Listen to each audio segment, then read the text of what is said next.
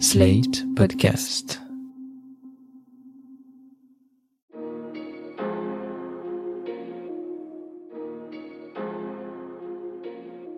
Bonjour et bienvenue dans Le Monde Devant Soi, le podcast d'actu de Slate.fr. Je suis Hélène de Commer et je suis en compagnie de Jean-Marie Colombani, directeur de la publication de Slate. Bonjour Hélène. Et d'Alain Frachon, éditorialiste au Monde et spécialiste des questions internationales. Bonjour Hélène. Y aura-t-il une guerre en Ukraine? La tension est extrême entre la Russie et les États-Unis autour de cette question. Cette semaine, Moscou a lancé une série de manœuvres militaires à sa frontière ukrainienne et en Crimée. De son côté, Washington a mis en état d'alerte 8500 militaires et a rapatrié les familles des diplomates. Ce qui est sûr, c'est que la guerre des nerfs, elle, dure depuis plusieurs mois déjà. On vous en parlait dans Le Monde devant soi début décembre. La Russie est accusée par les Occidentaux d'avoir massé des dizaines de milliers de soldats à proximité de l'Ukraine en vue d'une offensive. Poutine, lui, exige des garanties pour la sécurité de son pays, en particulier le non-élargissement de l'OTAN à l'Ukraine et à la Géorgie. Ce mercredi, la Maison-Blanche a répondu par écrit formellement à ces demandes. C'est non, l'OTAN ne fermera pas sa porte à l'Ukraine. Mais oui, la voie diplomatique est toujours possible si la Russie le souhaite. En parallèle, la vice-secrétaire d'État américaine Wendy Sherman a fait ce commentaire guerre rassurant. Tout indique que Vladimir Poutine va faire usage de la force militaire à un moment donné, peut-être entre maintenant et mi-février. Et l'Union européenne dans tout ça? Eh bien, certes, les inquiétudes sécuritaires de Moscou sont prises au sérieux, mais la mise en état d'alerte des troupes américaines a semblé prendre de court certains dirigeants européens. Un entretien téléphonique entre Macron et Poutine a eu lieu ce vendredi matin. Paris plaide toujours pour un dialogue direct entre l'Union européenne et la Russie, en vain pour l'instant. Alors Alain, Jean-Marie, est-ce qu'il y a une différence de ton et surtout d'appréciation de la situation entre les États-Unis et l'Union européenne? Ou pour le dire autrement, est-ce que les Américains dramatisent? Ça, c'est possible. C'est possible. La plupart des informations les plus alarmistes, elles viennent de Washington ou bien de Londres. Et en général, les services de sécurité européens, pas seulement les Français, pas seulement les Allemands, mais la plupart des services de sécurité européens donnent une tonalité moins tragique à la situation. Par exemple, côté anglo-saxon, on assurait qu'il y avait aussi, parmi les 100 000 troupes, un peu plus de 100 000 troupes massées à la frontière avec l'Ukraine, qu'il y aurait déjà aussi les hôpitaux de campagne, essentiels évidemment quand il y a une opération et qui passent pas en général inaperçus. Côté euh, continental, sur le vieux continent, personne ne dit ça, à commencer par le gouvernement ukrainien lui-même. Donc voyez, c'est un jeu on ne sait pas trop exactement qui dit vrai, qui dit pas vrai. Dans ce genre de situation, ceux qui savent vraiment ne parlent pas. Et ceux qui parlent beaucoup ne sont pas sûrs de savoir. Ça, c'est une chose. La deuxième question que vous posez, c'est est-ce que les États-Unis et l'Union européenne sont sur la même longueur d'onde? Écoutez, sans vouloir être très méchant pour l'Union européenne, je retiens de cette crise qui s'étend et qui va durer encore, hein, qu'elle est un moment particulièrement humiliant pour l'Union européenne. Pourquoi? Parce que les Russes ont bien spécifié qu'il n'entendait parler de la situation et de la sécurité en Europe, pas simplement conjoncturellement de cette crise, mais de ce qu'on appelle l'architecture de sécurité en Europe, qu'avec les États-Unis. Soit avec les États-Unis directement, et vous avez en ce moment des négociations bilatérales entre les Russes et les Américains, à la suite de plusieurs rencontres au niveau des ministres des Affaires étrangères, encore la semaine dernière. Vous en avez une autre entre la Russie et l'OTAN, l'Organisation de la défense atlantique, avec ses 30 membres. Mais là encore, c'est une sorte de négociation bilatérale, puisque la force dominante au sein de l'OTAN, ce sont les États-Unis. Et les Russes ont spécifié qu'ils ne négocieraient pas de ces questions-là avec l'Union européenne. Et ils ont même arrêté le dialogue institutionnel qu'ils avaient avec l'Union européenne depuis 1994. Ça ne les intéresse pas. Donc ils refusent à Bruxelles toute compétence en matière stratégique. Ce n'est pas vous qui avez la force. La plupart des pays de l'OTAN, à l'exception des neutres, comme la Suède ou la Finlande, qui ne sont pas dans l'OTAN, la plupart des pays de l'OTAN sont des membres de l'Union européenne. Donc, nous avons déjà une négociation avec l'OTAN et avec les États-Unis. Pas besoin de négocier avec l'Union européenne. Pourquoi? Parce qu'elle n'est pas une puissance stratégique, parce qu'elle n'a pas de défense nationale, parce qu'elle n'existe pas à ce niveau-là. Voilà la situation, et c'est pas ce que j'appellerais, si vous voulez, une différence de tonalité. Nous ne sommes pas reconnus comme un partenaire à la table de négociation sur la sécurité en Europe par les Russes. Sur l'Ukraine, sur la crise ukrainienne elle-même, l'Europe, en tout cas les Européens, ont joué un grand rôle. Dans l'initiative qu'avait prise François Hollande euh, en 2014, me semble-t-il, de réunir euh, Russes, Ukrainiens, Allemands et Français, c'est ce que l'on a appelé le format Normandie, puisque c'était né à l'occasion de l'anniversaire du débarquement en Normandie. Et ça a été efficace dans un premier temps, puisque ça a permis de stopper les, les opérations. Après, à charge pour les uns et pour les autres de respecter leurs engagements. Alors on reproche aux Ukrainiens de ne pas les respecter, aux Russes non plus. Mais l'accord principal, c'était un accord de cessez-le-feu, en fait, à cause de la présence d'auxiliaires russes, de supplétifs russes dans le Donbass, qui est une, une province ukrainienne qui a cessé d'ailleurs, cette province d'être ukrainienne. Il est évident que les Russes ne veulent pas entendre parler de l'Union européenne pour une raison simple, c'est que Poutine veut l'avoir détruite. L'objectif, un des objectifs stratégiques de Vladimir Poutine, c'est bien de dissoudre ou de détruire l'Union européenne pour récupérer ce qu'il peut récupérer d'anciens satellites soviétiques et les remettre dans le giron de la Russie. Et donc je pense qu'il faut toujours avoir en tête qu'il y a plusieurs niveaux. Le premier niveau, c'est le niveau ukrainien. Sur l'Ukraine, l'attitude de Poutine est dictée par la hantise de ce qui s'est passé place Maïdan, c'est-à-dire du fait que les Ukrainiens se sont dotés d'un président qui n'est pas pro-russe. Et l'objectif de Poutine sur l'Ukraine, c'est d'avoir une sorte de marionnette comme en Biélorussie, le, même système. Or, la révolte de Maïdan a non seulement privé Poutine de sa marionnette, mais elle a surtout montré que la démocratie était possible. Et donc la hantise de Poutine, qui considère que Maïdan c'est une opération de la CIA, c'est que les choses se reproduisent en Russie, d'où son obsession sur la question ukrainienne. Mais ce qu'il veut, c'est mettre en place à Kiev et probablement par une guerre d'usure plus que par une opération militaire directe, un satellite, un, une marionnette. L'autre niveau qu'il faut considérer, c'est ce qu'évoquait tout à l'heure Alain, c'est-à-dire une nouvelle architecture de sécurité collective en Europe.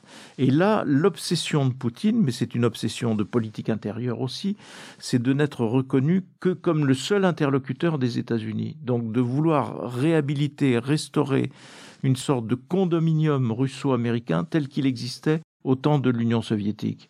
Et donc, ces deux objectifs-là qu'il faut considérer et qui sont différents. Et dans l'architecture de sécurité, il faut évidemment montrer que ben, les Américains ne parlent qu'aux Russes et les Russes ne parlent qu'aux Américains et que c'est là que ça se joue et c'est là que ça se règle. Et circuler, il n'y a, a, a, plus rien à voir. Voilà comment, à mon avis, il faut toujours garder en tête ces deux points de vue parce que ça explique une partie du comportement de Vladimir Poutine. Et donc là, Emmanuel Macron et euh, Olaf Scholz, le nouveau euh, chancelier allemand, qui pousse pour euh, les discussions en format Normandie, on peut par avance dire que ça n'aboutira pas? C'est pas sûr parce que la discussion en format Normandie, ça se passe dans la charmante capitale de la Biélorussie, à Minsk. Cette discussion à quatre, comme le disait Jean-Marie, c'est-à-dire les Allemands, les Français, les Russes et les Ukrainiens ce n'est pas une discussion Union européenne. Donc les Russes veulent bien y participer. D'ailleurs, ils veulent bien étudier la possibilité de reprendre le format Normandie. Ça, c'est le résultat des efforts de Macron et de Scholz. Ils se sont, Macron s'est vraiment battu pour que, ces, ces dernières semaines, pour qu'on reprenne le format Normandie et qu'on discute d'une solution à la question ukrainienne dans ce format-là. Les Russes n'ont pas dit non. C'est déjà un point positif pour euh, le président Macron et le chancelier Scholz. Mais pour autant, ils étudient la possibilité de recommencer. Voilà où on en est mais ce n'est pas l'Union européenne en tant que telle. C'est une initiative que les Français et les Allemands vous diront nous la prenons au nom de l'Union européenne et nous avons l'Union européenne derrière nous et ça pèse très fortement l'Union européenne dans la relation avec la Russie. Nous sommes leurs clients. C'est aussi une forme de dépendance russe 40% du gaz liquide consommé dans l'Union européenne est d'origine russe. Et depuis qu'ils ont abandonné le nucléaire, les Allemands, l'industrie allemande est la première concernée. Donc, si vous voulez, quoi qu'en dise Poutine, nous sommes là. L'Union européenne est là. La dépendance, c'est pas simplement parce qu'on achète du gaz en Russie, c'est parce que nous sommes leurs clients nous sommes leurs clients. Donc c'est très important pour eux aussi. Donc il y a un moyen de pression de l'Union européenne. Il ne veut pas le reconnaître. Il nie l'existence de cette entité Il a raison sur le plan stratégique, parce qu'elle n'existe pas sur le plan stratégique. Il a tort sur le plan de sa présence économique et commerciale. Alors, les États-Unis, par contre, ont moins de réticence là-dessus. Enfin, vous, vous preniez euh, l'exemple euh, du gaz et de notre dépendance, de l'interdépendance au gaz entre l'Union européenne et la Russie. Là, par exemple, tout juste hier, Washington a dit euh, que justement le gazoduc Nord Stream 2 pourrait être bloqué si la Russie envahissait l'Ukraine. Comment comprendre ces positions qui sont beaucoup plus fortes que ce que dit l'Allemagne, par exemple, 40% de dépendance au gaz russe, qui dit bon, on n'en est pas encore là non plus. Deux remarques là, si vous permettez. Les États-Unis sont autonomes sur le plan énergétique. Qu'il s'agisse de gaz, de pétrole, de nucléaire, les États-Unis sont autonomes. Donc, euh, ça ne les dérange pas d'avoir des positions dures en la matière. Et pourtant, vous constaterez que qui vient de faire une démarche très importante auprès du Qatar, auprès de l'Arabie saoudite, auprès de l'État des Émirats arabes unis, c'est l'Amérique, en disant il faut que vous soyez capable de pallier le manque de gaz dans lequel peut se trouver l'Union européenne en cas d'intervention militaire russe en Ukraine. Il faudra qu'on puisse compter sur vous, Qataris, Saoudiens, Émirats, pour combler ce qui manquera en gaz naturel à l'Union européenne. Donc les États-Unis, si vous voulez, se sont mis dans cette perspective. Ils ont fait cette démarche il y a dix jours pour aider l'Union européenne au cas où la situation dégénérerait. Oui, ça montre que les Américains ont une vision euh, assez pessimiste des choses. Enfin, ils considèrent l'hypothèse d'un conflit armé comme une hypothèse euh, sérieuse. Et donc là, ça renvoie au fait que Vladimir Poutine lui-même a poussé les choses très très loin ou si l'on veut, il a mis la barre très très haut parce qu'il ne se contente pas de dire mon objectif c'est d'empêcher que l'Ukraine rejoigne l'OTAN. C'est un, jeu de poker menteur, là, parce que les Américains, les membres de l'OTAN disent pas question de fermer la porte parce que nous sommes attachés à un principe simple, c'est qu'un pays indépendant est maître de choix de ses alliances. Donc on respecte ce principe. Donc si l'Ukraine veut adhérer, elle peut adhérer. Mais ils omettent de dire et de rappeler et les Russes le savent très bien, c'est que s'agissant de l'entrée éventuelle de l'Ukraine dans l'OTAN, il y a un veto il faut l'unanimité des membres de l'OTAN. Il y a un veto français et allemand, il y a un veto franco-allemand. Donc on sait que ça ne se produira pas. Poutine a ajouté à ces conditions, il a ajouté qu'il voudrait voir quitter l'OTAN des pays qui en sont membres depuis la chute du mur, de facto, depuis l'effondrement de l'Union soviétique, notamment la Pologne et les pays baltes. Et donc là, ça devient, c'est une quasi-impossibilité, parce que là, ça consiste à livrer aux appétits russes, de fait, la Pologne, les pays baltes, etc. Donc il pousse vraiment là. Et il sait très bien qu'en demandant cela, il va se heurter à un non définitif. À quoi ça sert de poser ce type de revendication, sinon à entretenir la flamme d'une pression permanente pour, je ne sais pas, montrer sa force. Moi, je n'ai pas d'explication rationnelle à ce jeu-là, hormis le fait que Poutine veut faire durer le plaisir et il veut montrer qu'il a prise sur nous, qu'il peut nous mettre sous pression en permanence, mais il demande des choses dont on sait qu'elles ne sont pas acceptables par quiconque, même par euh, M. Zemmour, si M. Zemmour venait au pouvoir avec euh, l'idée qu'il faut absolument euh, se refaire un allié de Vladimir Poutine. Vous dites que l'escalade diplomatique a monté là très très haut. Est-ce qu'elle peut encore monter plus haut ou est-ce que là on est à un point où euh, c'est d'autres scénarios qu'il va falloir envisager? Alors euh, je ne sais pas, attaque terrestre, dites-nous, ou d'autres scénarios, mais euh, où le dialogue diplomatique arrive à son point final. C'est difficile de dire est-ce que on va monter plus haut dans l'escalade diplomatique, continuer comme ça? Probablement probablement ça va devenir la normalité de nos relations avec la Russie dans les mois qui viennent, cette pression constante. Parce que je pense que, je vous livre une hypothèse, Hélène, je crois qu'on ne comprend pas cette crise si on croit que Poutine l'a déclenchée parce qu'il a peur de l'OTAN. Poutine n'a pas peur de l'OTAN. Il sait que quand pour la première fois depuis la chute du mur et l'entrée de nouveaux pays dans l'OTAN, pour la première fois, nous avons déplacé des forces de l'OTAN dans les trois pays baltes et en Pologne. Combien? 4500 par rotation de 800 ou de 1000. Ça fait pas peur aux Russes. Il n'a pas peur de l'OTAN, organisation militaire vieillissante. C'est pas ça qui lui fait peur. Ce qu'il est en train de faire, c'est d'essayer, je reprends les propos de Jean-Marie, de reconstituer autant que possible et le plus loin possible la sphère d'influence qui était celle de l'Union soviétique avant la dissolution du pacte de Varsovie. C'est ça qu'il essaye de faire, c'est d'installer sa présence russe dans une zone d'influence. Pour ça, il faut miner le gouvernement de Kiev. Pour miner le gouvernement de Kiev, il faut installer une crise de cet ordre-là qui fait peur à tout le monde, où tous les jours on frôle l'incident armé, parce que, comme disent les militaires, quand on tire un coup de feu, on entre dans le brouillard de la guerre, et on ne sait pas comment on sort des combats qui peuvent suivre. C'est ça qu'il installe, c'est cet état de crise permanente pour miner les autorités de Kiev et pour amener les classes politiques, où il y a des pro-Poutine, bien sûr, euh, en Ukraine, mais par six élections générales, ils ont confirmé leur désir de rester associés à l'Union européenne, puisqu'ils n'ont pas vocation à rentrer dans l'Union européenne. Ils ont signé un partenariat commercial avec l'Union européenne. Ils ont choisi l'Ouest. C'est ça qui fait peur à Poutine, c'est pas l'OTAN. C'est ça qui fait peur à Poutine et c'est ça qu'il faut déstabiliser pour avoir à Kiev un gouvernement qui lui soit favorable.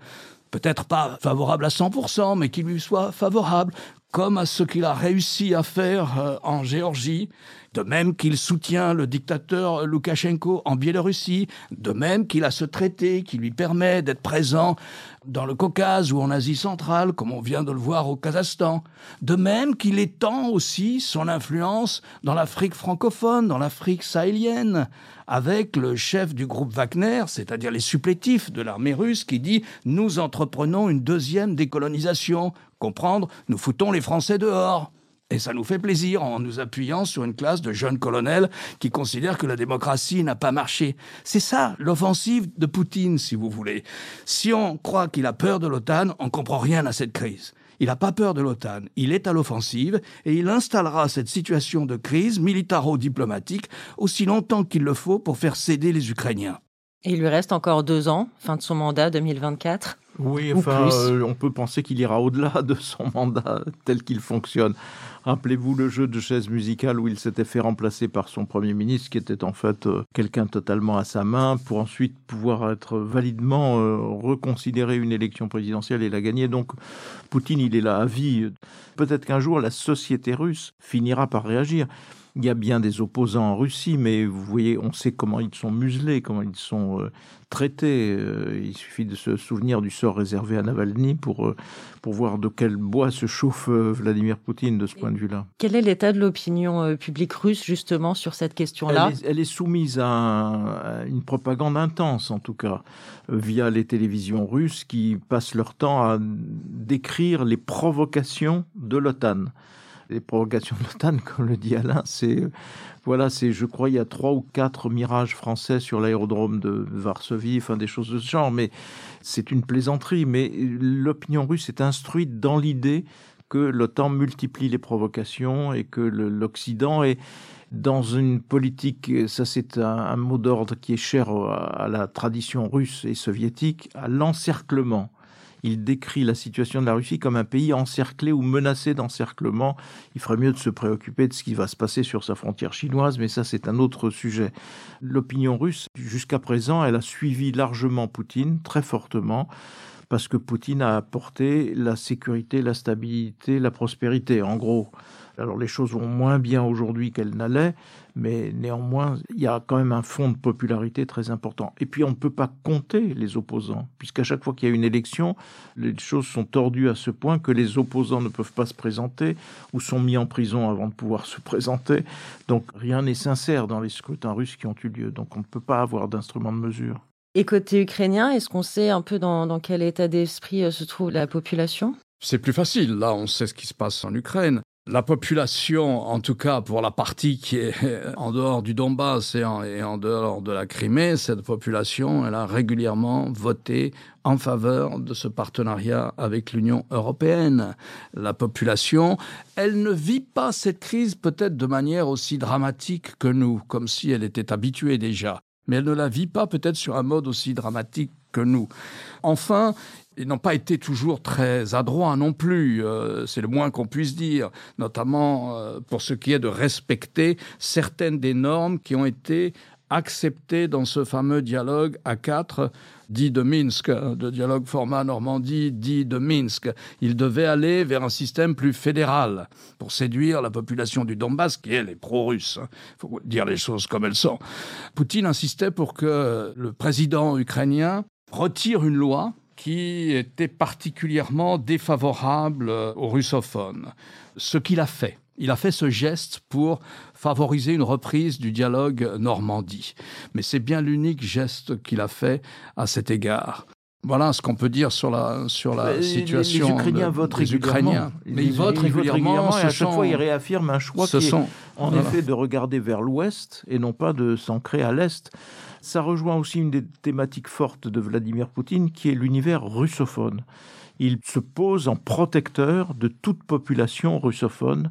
Or, il y a beaucoup de russophones et beaucoup de russophones dans les pays baltes. Les proportions sont importantes. Une partie de l'Ukraine, en effet, mais c'est déjà fait avec le Donbass, et ainsi de suite.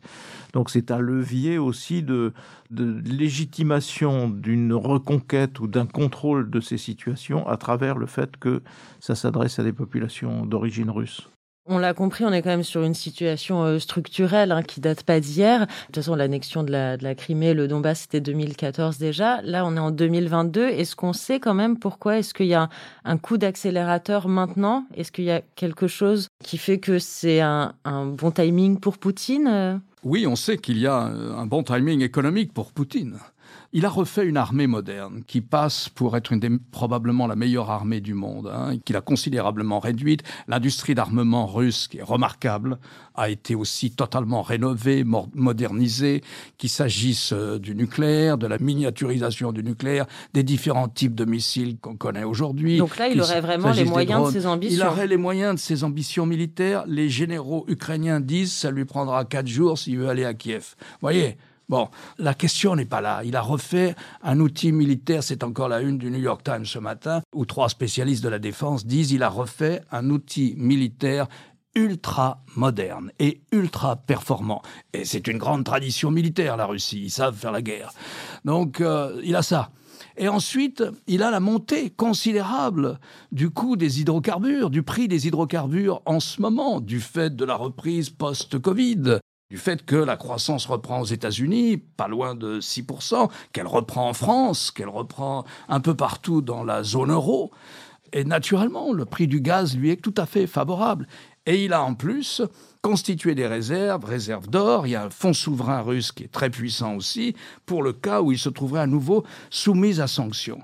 Donc il est à l'offensive. Il est à l'offensive au Kazakhstan, il est à l'offensive à l'encontre de l'Ukraine, il est à l'offensive il a quand même maintenant euh, des hommes au Kazakhstan, 2000 hommes en permanence entre l'Azerbaïdjan et l'Arménie, Arménie où il a une considérable base militaire. Il soutient à fond et il a empêché qu'un mouvement démocratique se développe en Biélorussie. Et il est en train de saboter euh, l'arrimage à l'ouest de l'Ukraine. Il est à l'offensive parce qu'il considère qu'il a des moyens. Sur le plan strictement intérieur, prenez la crise du Covid comme un test de l'efficacité d'un régime et de l'état sanitaire d'une population, c'est un désastre probablement le plus grand désastre de tout le continent euro-asiatique. C'est un désastre. On n'a pas de chiffres précis, mais enfin, il semble bien que ce soit un véritable désastre. Enfin, il n'a pas de croissance. Il reste une économie, 50% ou 40% du budget de l'État, c'est les recettes des hydrocarbures. Donc on est dans un système de rente distribué non pas par le marché, mais par le pouvoir politique, aux oligarques. Ce n'est pas une économie moderne. C'est un PIB qui oscille entre celui de l'Espagne et de l'Italie. C'est une démographie qui s'effondre. Et donc, si vous prenez des grands indicateurs comme ça de la situation humanitaire d'un pays, c'est pas brillant.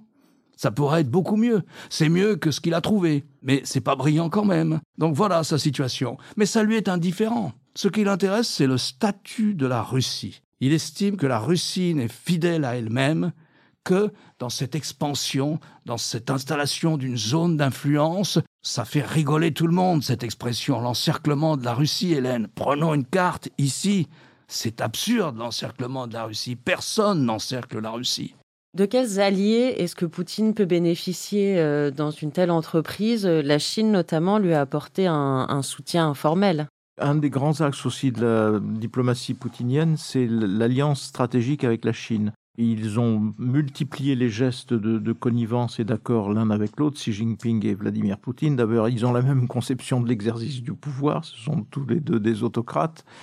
Ils considèrent qu'ils sont tous les deux ligués au fond contre l'Ouest. Il faut appeler les choses par leur nom. Et de ce point de vue-là, on avait eu une petite démonstration de ce qui pourrait advenir lorsque là on est dans des manœuvres, mais il y avait eu un antécédent presque un an auparavant de manœuvres similaires de l'armée russe à la frontière de l'Ukraine. Et il se trouve que ces manœuvres qui avaient déjà provoqué une, certaine émotion s'étaient déroulées le même jour que des manœuvres chinoises au-dessus de Taïwan, où la Chine avait déployé je ne sais plus combien de bombardiers euh, survolant euh, les zones euh, qui normalement sont l'espace aérien taïwanais. Voilà, et on s'était dit, il peut y avoir une conjonction d'une offensive ici et d'une offensive là. C'est-à-dire, s'il y avait une offensive en Ukraine, en mettant les choses au pire, Xi Jinping pourrait en profiter, puisqu'on serait occupé par le problème ukrainien à attaquer Taïwan, puisqu'il il ne fait pas mystère du fait que Taïwan doit revenir à la Chine aussi sûrement que Hong Kong a été euh, totalement dissoute dans la règle du Parti communiste chinois. Donc il y a cette alliance stratégique majeure. Après, je ne suis pas sûr qu'à terme, les deux pays aient les mêmes intérêts. Je ne suis pas sûr que la Chine ne posera pas de problème à la Russie, qui a près de 4000 km de frontières communes avec la Chine, que ça restera en l'état. D'autant que la Russie est un vide de plus en plus un vide démographique et que la Chine, au contraire, euh, de ce point de vue-là, se porte euh, très bien. À terme, je ne sais pas. En tout cas, pour le moment, il y a une alliance de circonstances et qui est totalement tournée vers euh, l'idée qu'il faut, s'agissant des Chinois, affaiblir les États-Unis, s'agissant de Vladimir Poutine, obtenir à terme la dissolution de l'Union européenne. C'est là où on peut répondre à à nos compatriotes euh, nationalistes, les différents nationalistes français, qu'il s'agisse de Monsieur Zemmour, ou bien de Marine Le Pen, ou bien même dans le dans le parti euh, centre droit, dans le parti de Madame Pécresse, on en trouve aussi comme Monsieur Ciotti. Enfin, vous avez comme ça tout un spectre de personnalités politiques françaises qui nous disent mais c'est de la faute des Européens, nous avons poussé les Russes dans les bras des Chinois, comme si les Russes attendaient qu'on leur donne des incitations pour aller là où ils veulent aller. Donc déjà, c'est surestimer nos petits bras, et ensuite, c'est totalement faux. L'idée que nous aurions poussé Poutine dans les bras de Pékin, dans les bras de Xi Jinping, parce que nous avons pris des sanctions en 2014, nous, Européens, après l'annexion de la Crimée, est une idée farfelue qui n'a aucun sens. L'alliance Poutine-Xi Jinping elle précède ça, elle n'a pas de relation avec ça. Il y avait un vieux contrat gazier que les Chinois voulaient passer avec euh, les Russes, et aussi pour la construction d'un gazoduc et d'un oléoduc, mais ils s'entendaient pas sur les prix, parce que les Chinois, évidemment, imposaient des prix terrifiants aux Russes, qu'ils ont fini par accepter, après 2014 d'ailleurs, avec les sanctions européennes. Donc il y a une grande naïveté. ce rapprochement entre la Chine et les Russes, elle a deux piliers. Elle est idéologique, c'est un rapprochement idéologique. C'est la lutte contre l'idée démocratique. C'est la lutte contre le fait que l'idée démocratique, elle figure dans les institutions internationales, même si les Occidentaux n'y ont jamais été fidèles, on fait beaucoup d'infidélité en tout cas, mais elle figure dans la charte de l'ONU cette idée-là. Et donc, elle imprègne le système international tel qu'il est aujourd'hui. Et Poutine et Xi Jinping veulent changer ce système international, comme disait Jean-Marie. Et donc, c'est une bataille idéologique qu'ils mènent d'ailleurs efficacement dans toutes les institutions spécialisées des Nations Unies que nous autres journalistes ne couvrons jamais. À Genève, à la Commission des droits de l'homme, quand il s'agit de santé, à l'UNICEF ou de culture, ils mènent une bataille commune pour que l'autocratie ait autant de légitimité que la démocratie. Et le deuxième pilier, qui est l'un et l'autre sont partisans de la zone d'influence. Les Chinois disent nous avons droit à une zone d'influence. Nous considérons que la moitié du bassin du Pacifique occidental est chinois. Donc ne nous embêtez pas, Philippins, Japonais, Vietnamiens, c'est à nous. Et il faudra que la communauté internationale s'y fasse parce que nous les prenons par la force, ces îles, disent les Chinois. Eh bien, Poutine dit la même chose. Il faudra que la communauté internationale s'y fasse. Kiev ne peut pas avoir une relation privilégiée avec le monde occidental. C'est là qu'il faut se souvenir de ce que disait François Mitterrand. Le nationalisme, c'est la guerre. Ce sera sur cette citation euh, parfaitement appropriée euh, qu'on terminera cette émission. Merci beaucoup Jean-Marie Colombani, merci Alain Frachon. Merci Hélène. Merci Hélène. À très bientôt.